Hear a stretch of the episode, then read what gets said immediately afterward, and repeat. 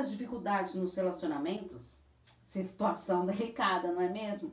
Então veja as perguntas que respondo sobre isso no vídeo de hoje.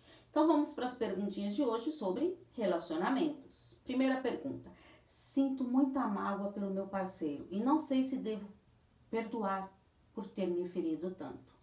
A mágoa, ela prejudica o bem-estar de qualquer pessoa, mas ao mesmo tempo a mágoa traz um certo sentimento de poder, pois de alguma maneira a pessoa sente-se acima do outro. E qual é a utilidade de você se sentir moralmente acima do outro e a outra parte se sentir inferior? É fundamental analisar as expectativas irreais e reconhecer qual é a base do problema que levou a essa mágoa. Mantenha a distância da situação para olhar com mais leveza. Pare de ruminar, pois caso contrário, a memória da mágoa demorará ainda mais. Por isso, tem que criar novas situações positivas. Para resgatar a relação, tem que superar a mágoa. O perdão é um processo demorado, mas depende da personalidade da pessoa que foi prejudicada. O perdão deve ser firme, calmo e assertivo, sem arrastar aquilo para punir o outro. Caso tenha algo que conecte a situação dolorosa, desfaça o quanto antes. Segunda pergunta: Estou me sentindo muito agressiva em meu relacionamento. Gostaria de mudar isso. A agressividade é o sinal do desespero de uma pessoa, pois quando agride o outro, sente que perde a maneira de se colocar. Então deve-se ouvir quais são as suas necessidades, medo e tristeza, pois se eu ataco é porque eu devo estar com medo do outro, como uma autodefesa. Então aprenda a desarmar-se com leveza, mas não seja agressivo e duro. Para reverter isso, treine o elogio para com o outro, para assim não deixar a pessoa também se tornar agressiva porque você vai querer reagir sempre às agressões do outro. E muitas vezes, para ter atenção do outro, optamos por essa agressividade, que ela é muito usada, mas perigosa, pois fará de tudo para, para cutucar ali, para criticar a fraqueza do outro, para ter atenção de alguma maneira. Caso não consiga se libertar dessa ansiedade, dessa agressividade, a psicoterapia poderá auxiliar nessa mudança, através da construção do eu ideal, sabendo que, o que almeja, para que traga a sua melhor visão, a melhor versão que você tanto quer, para que traga isso para você criar narrativas para agir de uma melhor maneira, abrindo o seu coração e encarando a sua vulnerabilidade. Terceira pergunta: o amor é um aliado para o relacionamento?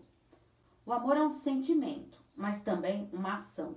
Ele faz o casal crescer, amadurecer e tomarem suas decisões. Ele vai implicar muito no crescimento ou na diminuição do outro.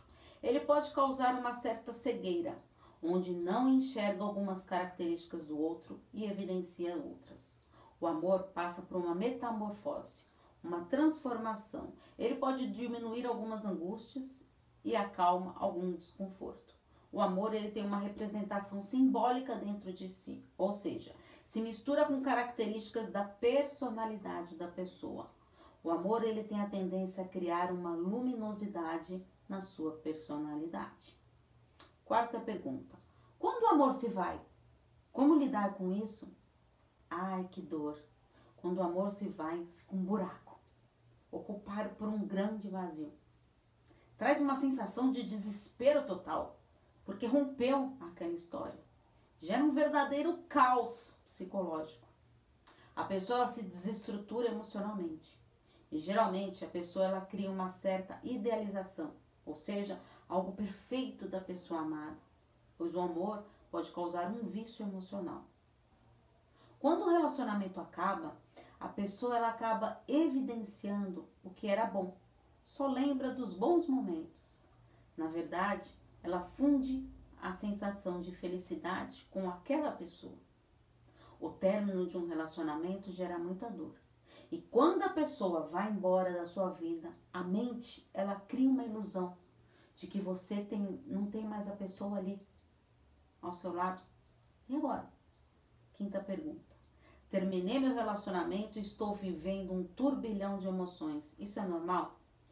Todo término de relacionamento ele traz mesmo esse turbilhão de emoções. Isso é natural. O medo de ser abandonado ou rejeitado são feridas que devem ser trabalhadas no fim da relação. Qual sentimento você carrega que imagina que ninguém possa te rejeitar? Já parou para pensar nisso? O orgulho é o vilão que dificulta o processo do fim do relacionamento, pois ele gera uma associação da imagem do outro, mas que agora você não tem mais. Então a fixação da memória, ou seja, quando revive as mensagens, os bons momentos, acaba trazendo mais dor, pois torna uma certa obsessão pelo outro, ficando cada vez mais difícil lidar com isso. E se você caiu de cara paraquedas nesse vídeo, eu sou Paula Freitas, psicóloga, psicoterapeuta de casal e família e terapeuta sexual. Acompanhe minhas redes sociais, nas, é, podcast Relacionamento Psicologia. Os links de todas as minhas redes sociais estão sempre na descrição dos vídeos do YouTube. Então se inscreva lá no Paula Freitas Psicóloga, porque afinal, quem cuida da mente, cuida da vida. Um grande abraço. Tchau, tchau.